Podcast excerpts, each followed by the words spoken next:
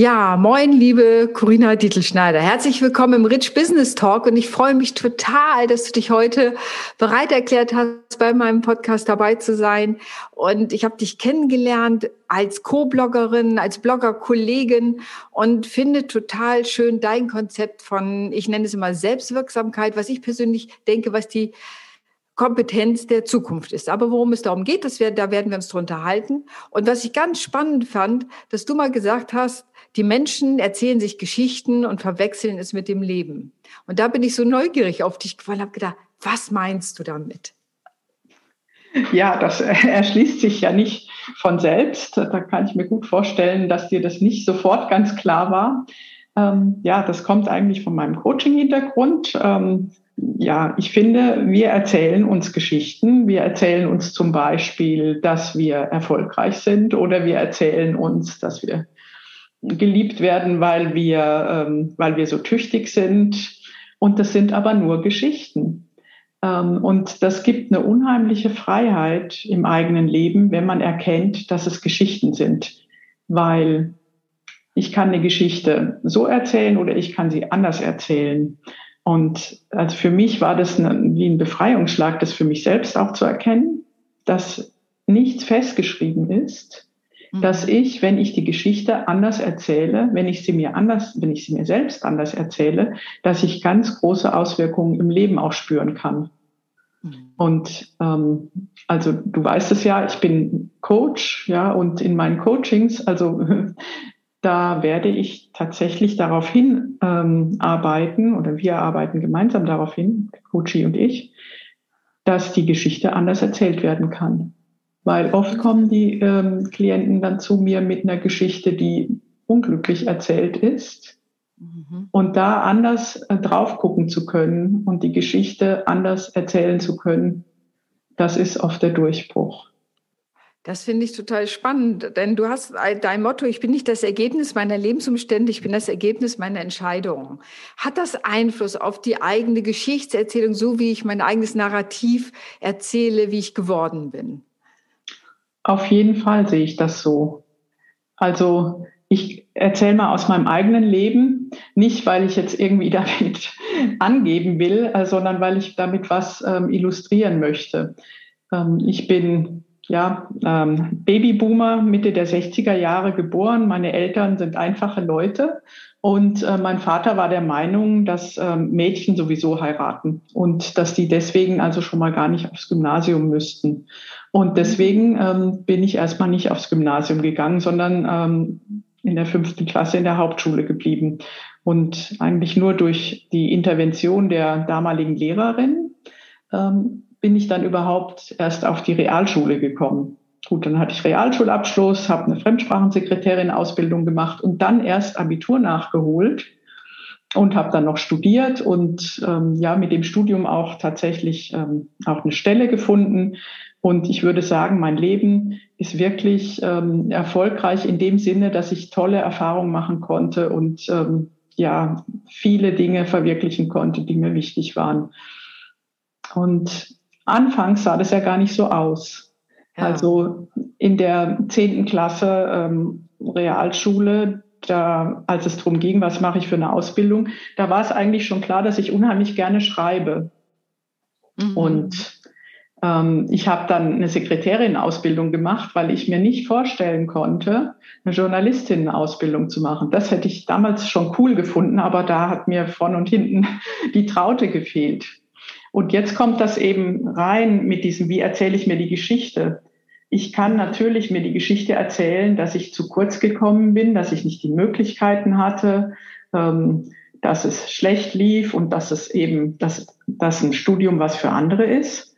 Oder ich sehe, ja, was, was mir doch gegeben ist. Also ich habe ja großes Glück gehabt, dass ich, ähm, ich würde sagen, ja, dass ich Durchhaltevermögen habe zum Beispiel. Also das ja, das ja, haben mir vielleicht auch meine Eltern mitgegeben. Ne? Also ja, ja.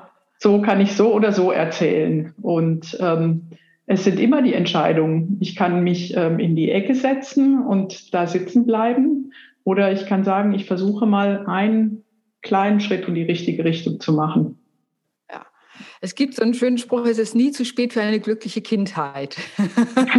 ja. Und, ne, und daran liegt ja genau das, was du erzählst, diese Interpretation dessen, was ich erlebt habe. Ich habe genau die gleiche Geschichte. Also meine Eltern haben mich in diesem Fall vom Gymnasium abgenommen, weil sie meinten, es reicht, wenn ein Mädchen heiratet und einen Beruf mhm. hat. Also äh, biografisch genau das Gleiche. Und wie sich herausstellte, haben wir beide die NAP gemacht, die eine nicht Abiturientenprüfung für besonders begabte Berufstätige und haben darüber den zweiten Bildungsweg äh, uns erarbeiten wollen.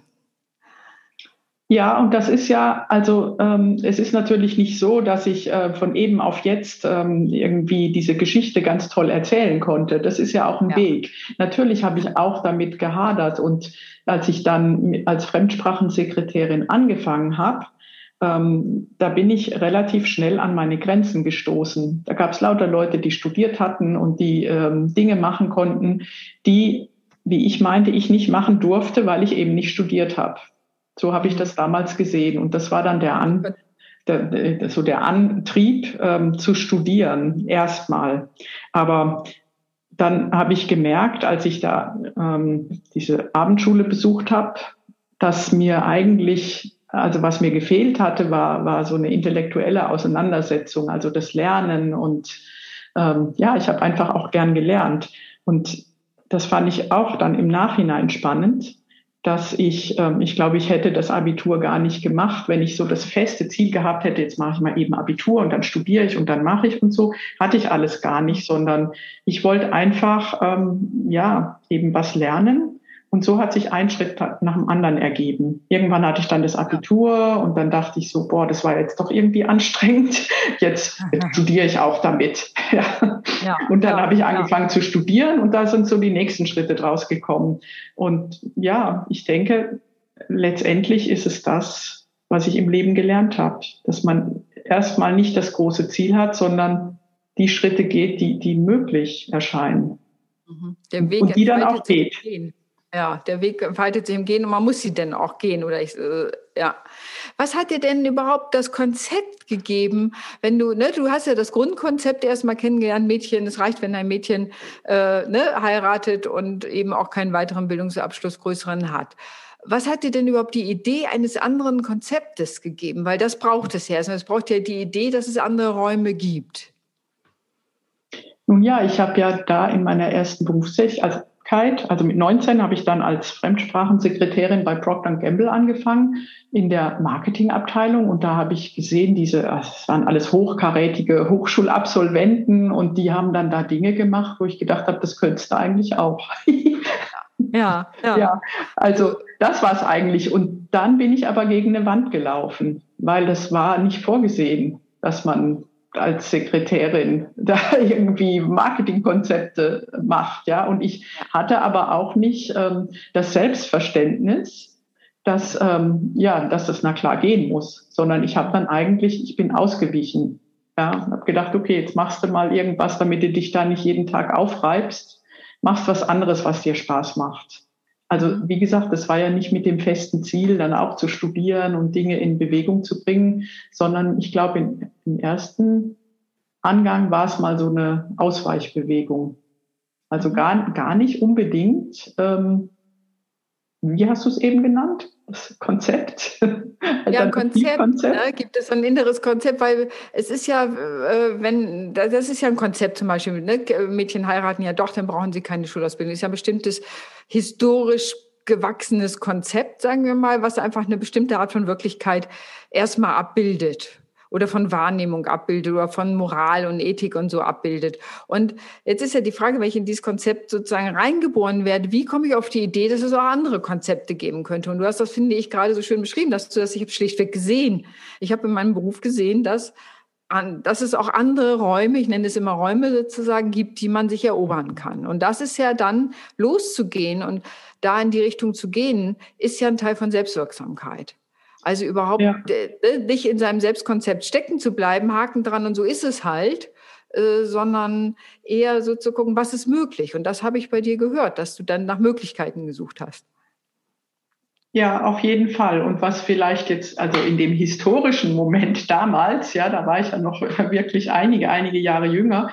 Und ich war da ähm, also ich hatte keinen Freund und kein, äh, keine Eheaussichten. Ja, das war ja auch noch so, dass ich gedacht habe, das, das ist ja auch gar nicht und ich hatte auch gar keine Lust, mich irgendwie an einen Mann zu binden und äh, also das, das erschien mir komplett ähm, unvorstellbar. Ja. Also als als Versorgungseinrichtung eine Ehe einzugehen. Also das weiß ich nicht, ob das die Schule bewirkt hat oder jedenfalls das mhm. ging gar nicht. Ja. Mhm. Ja, und es sind manchmal auch das, was du beschrieben hast, so Schwellen, ich nenne sie Schwellenhüterinnen, die dann einem Wege aufzeigen, wie die Lehrerin, die ne, dafür gesorgt hat, dass du äh, eine andere Schulbildung erhältst. Aber was waren andere Schwellenhüter für dich oder Hüterinnen, die dir aufgezeigt haben, guck mal, hier sind noch andere Wege, hier sind noch andere Möglichkeiten? Das ist eine sehr spannende Frage, Renate, weil es ist tatsächlich nicht so, dass ich ähm, jetzt sehr von Menschen da geführt wurde. Ja. Sondern es ist mehr, also in meinem Fall eher so, dass ich auf den Widerstand gestoßen bin. Ja. Und dann, ähm, dann, ja, wie das Wasser eben, ne?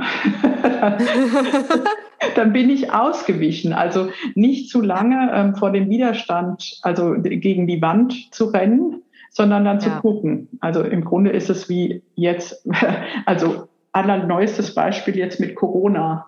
Ja, ich kann jetzt natürlich mit dem Kopf durch die Wand und sagen, ich akzeptiere das nicht und ich will das nicht so, wie das ist. Ähm, oder ich überlege mal, okay, was kann ich denn jetzt machen, was ich sonst immer nicht machen konnte? Ja. ja. Ja, also räume ich mal die Bude auf. Gut, haben viele Leute gemacht jetzt in der mhm. ersten Welle. Aber ähm, ja, ich mache vielleicht eine Weiterbildung oder irgendetwas, was halt gerade dann nicht möglich ist. Und ich versuche gar nicht so lang da die Energie rein zu verpulvern, sondern versuche die Zeichen zu lesen. Es ist für mich wie so eine ja, Führung von oben eigentlich. Ja. Wenn was nicht geht, dass ich dann, dann wird mir klar, mh, okay, das soll jetzt wohl so nicht sein, dann guck doch mal, was anderes Sinnvolles jetzt gerade in dem Moment möglich ist. Mhm. Also eher die, dieser, dieser Blick nach Möglichkeiten, eben nicht mehr im Kopf durch die Wand, sondern womöglich ist, wenn man einen Schritt zur Seite tritt, da plötzlich eine Tür, ja, ja. Man, durch die man einfach durchgehen kann. Und was hilft dir da, auf diese Führung zu hören? Was hilft dir da, äh, diese Stimme wahrzunehmen? ich sage jetzt mal Stimme, ich weiß ja gar nicht, ob es für dich eine Stimme ist, aber sozusagen dieses mit dieser inneren Führung mitzubekommen. Was hilft dir dabei? Also nicht zu sehr im Tun-Modus unterwegs zu sein, sondern mir immer auch Zeit zu nehmen, ähm, ja, überhaupt in der Stille zu hören. Also ich meditiere regelmäßig mhm. und ähm, also manchmal zeigt mir die Meditation auch nur, in was für einem Wahnsinns-Tun-Modus ähm, ich bin. Und dann eben versuchen, Tempo rauszunehmen und wirklich mhm. diesen Abstand und die die Betrachtung auf meine eigene Situation. Also es ist gar nicht unbedingt so, dass es von außen kommt, sondern ich mhm. gehe dann halt in mich rein und versuche ähm, zu spüren, was gerade ist. Mhm. Und das ist ja ein ganz wichtiger Teil. Ich arbeite ja immer mit dem Thema Soul Business und das ist tatsächlich ein Teil davon, dieses auf sich zu hören, aus sich heraus, das im Grunde zu gebären, äh, weil es damit so individuell und einzigartig ist, dass es so eine gewisse Faszination auch bekommt. Und das erlebe ich bei dir auch immer, so dass, also, oder bei dir nicht immer, aber ich erlebe es einfach bei dir, dass du einerseits so immer lernst. Also ich erlebe bei dir dieses Konzept des lebenslangen Lernens äh, immer und ich erlebe bei dir auch immer, dass du Dinge gestaltest. Was ist denn dein aktuelles Gestaltungsmoment, was du hast? Also was ist gerade in die Welt gekommen, wo du das, das hat, habe ich jetzt gerade entwickelt? Ja, also äh, im Moment entstehen viele Dinge parallel ähm, und ja in unterschiedlichen Geschwindigkeiten. Und jetzt, ähm, also das neueste Baby ist ein, ähm, das ist ein kostenloses Angebot zum Selbstcoaching. Ähm, da habe ich jetzt gerade eine Broschüre erstellt, ähm, wie man die eigene Situation vielleicht, ja, wie man Bestand aufnehmen kann, also eine kleine Inventur machen kann, eine Standortbestimmung mit Hilfe eines Konzeptes, das nennt sich Lebensrat. Ähm, meine mhm. Wunschkundinnen sind ja äh, Frauen in der Lebensmitte und ich erlebe da oft äh, Unzufriedenheit, die eigentlich aus meiner Sicht eher so eine unbewältigte ähm, Veränderung ist. Und ähm, mhm. also, wenn man sich verändern möchte, dann ist immer ganz gut, erstmal zu, zu ähm, verstehen, wo man steht. Und mhm. ja, jetzt habe ich das in eine Form gegossen, eben ja, Selbstcoaching mit dem Lebensrat. Und mhm. ja, ganz draußen ist es noch nicht. Ah, ähm, es, fe es, fehlen noch ein paar kleine ähm, Stellschrauben, damit man sich das dann ähm, auf, meinem, auf meiner Webseite runterladen kann. Aber, Aber warum sollte man das tun? Also man könnte ja sagen, ja, ich bin unzufrieden, es gehört halt zum Leben dazu. Warum sollte man jetzt was verändern? Aber natürlich soll man was verändern. Also in, in dem Sinne, also Unzufriedenheit gehört überhaupt nicht, ähm, also per se zum Leben dazu. Das Leben ist ein Geschenk und ich finde, wenn man länger in der Unzufriedenheit verharrt, dann, äh, dann ist das naja, jetzt religiös gesagt ist es eigentlich eine Sünde, ja. Also finde ich, ja, aber nicht jeder Mensch ist jetzt gläubig, aber ich finde, das ist wirklich das Einzige, was wirklich schiefgehen kann im Leben.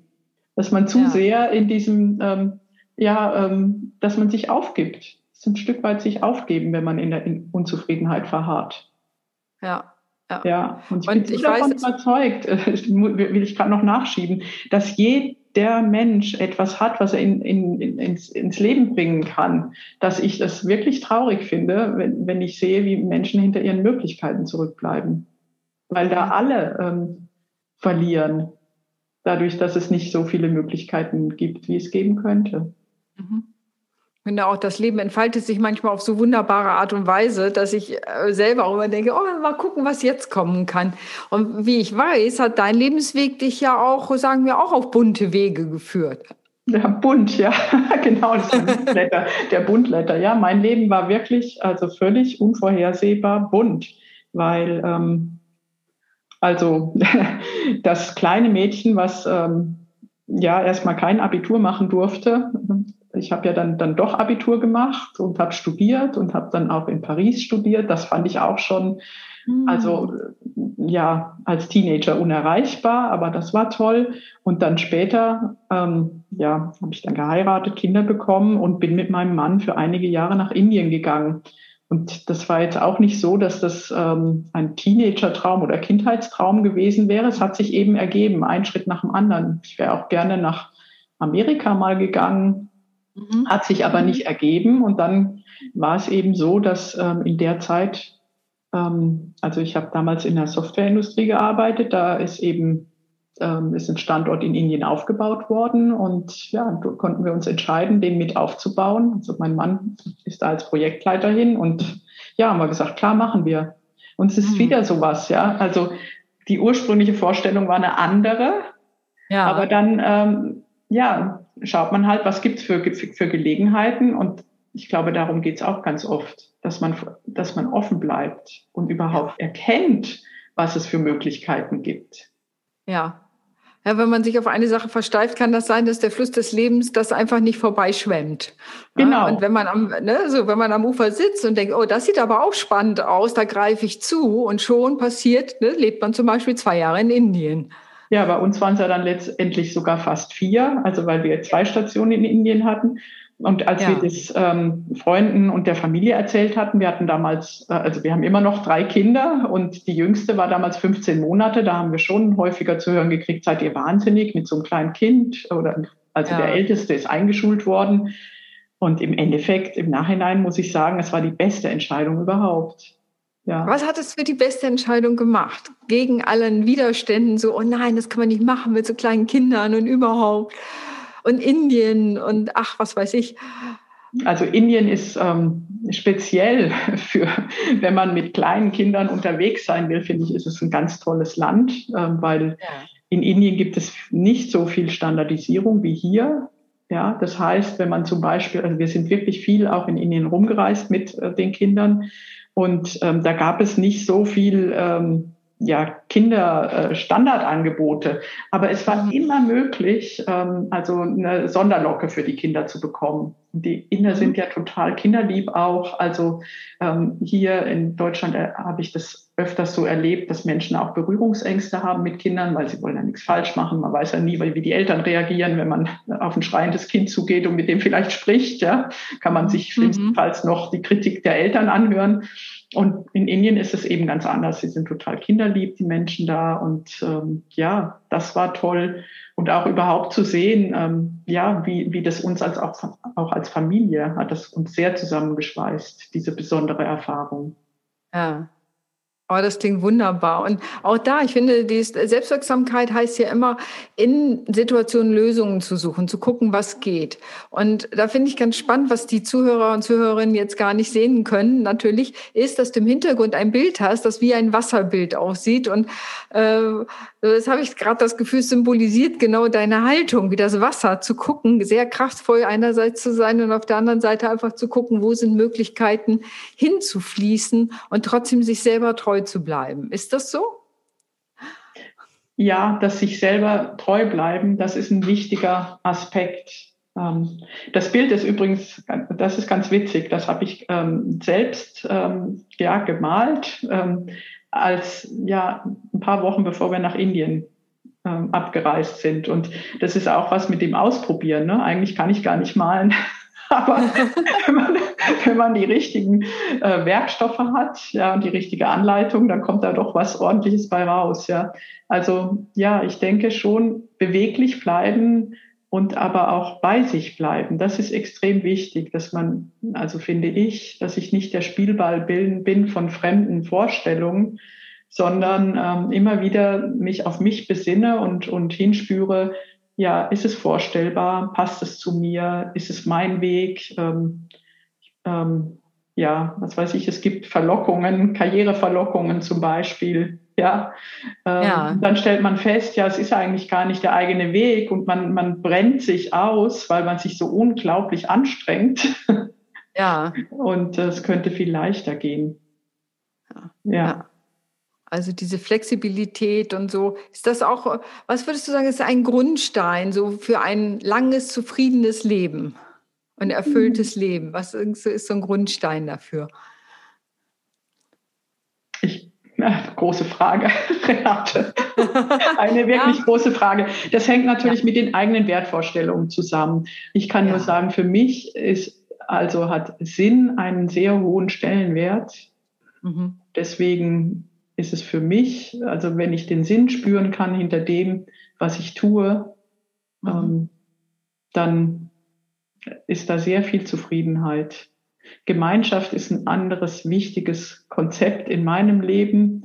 Mhm. Ich mag jetzt nicht sagen, dass es für alle Menschen so sein muss, mhm. obwohl ich das eigentlich glaube.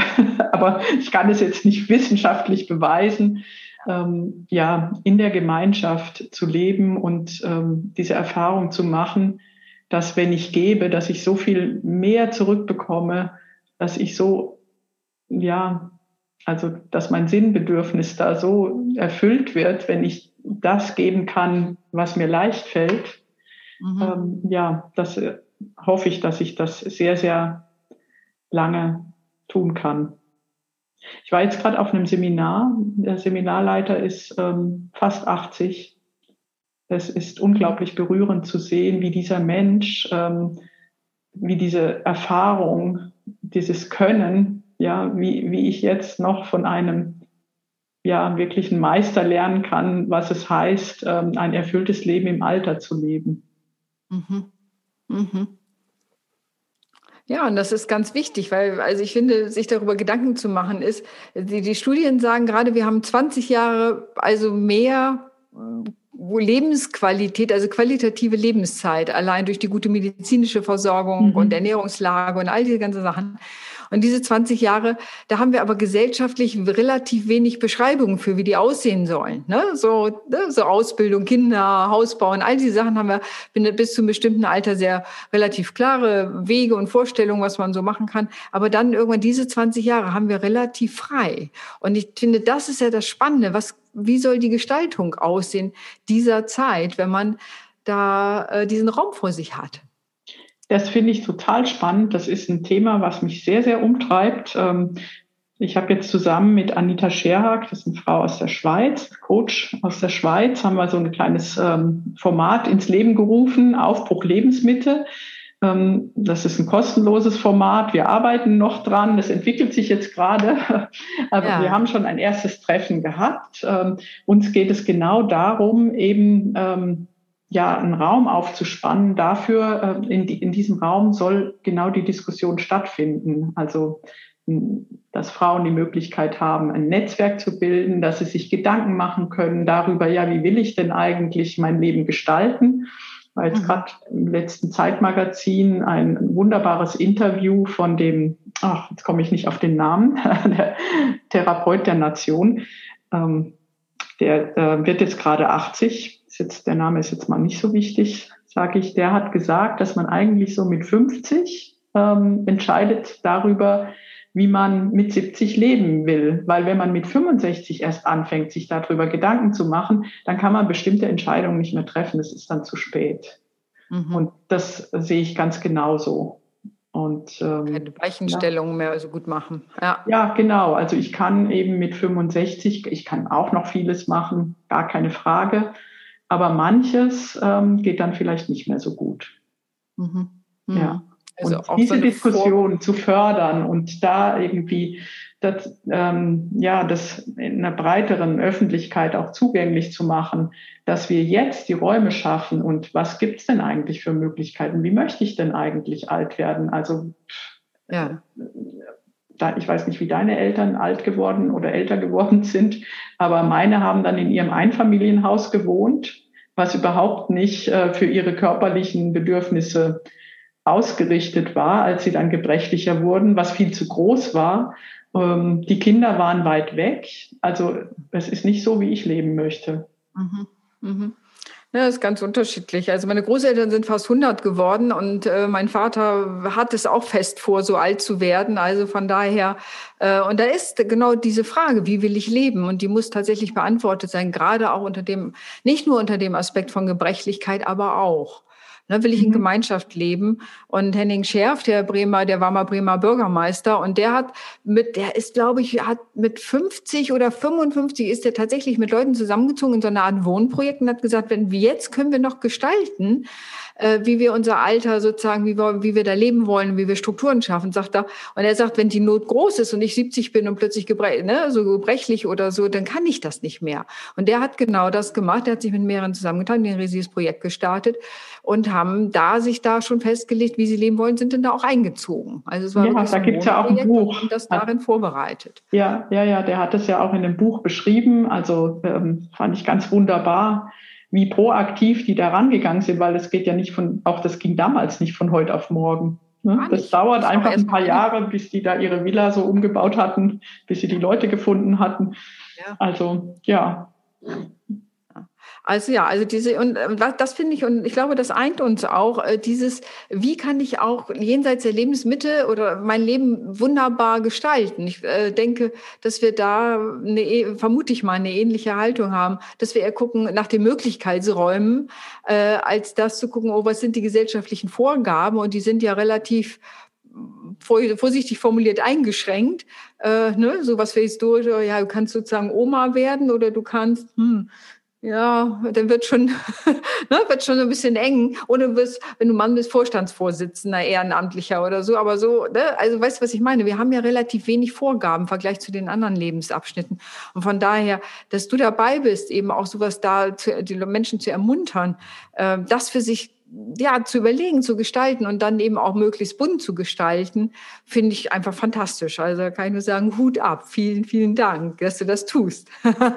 naja, ich habe schon natürlich auch Vorbilder, ja. Und ich finde es auch total klasse, dass wir uns kennengelernt haben, weil ich sehe ja, wie du äh, dein Business treibst, ja, wie du den Menschen auch hilfst, ja, zu erkennen, was sie eigentlich so von sich aus ja, was in ihnen angelegt ist und ihren eigenen Weg zu gehen. Und ja, das eint uns auch, dass wir eben beide darauf achten, dass es nicht den Standardweg gibt, sondern ja, wenn der Weg individuell passt, dann ist es ein guter Weg.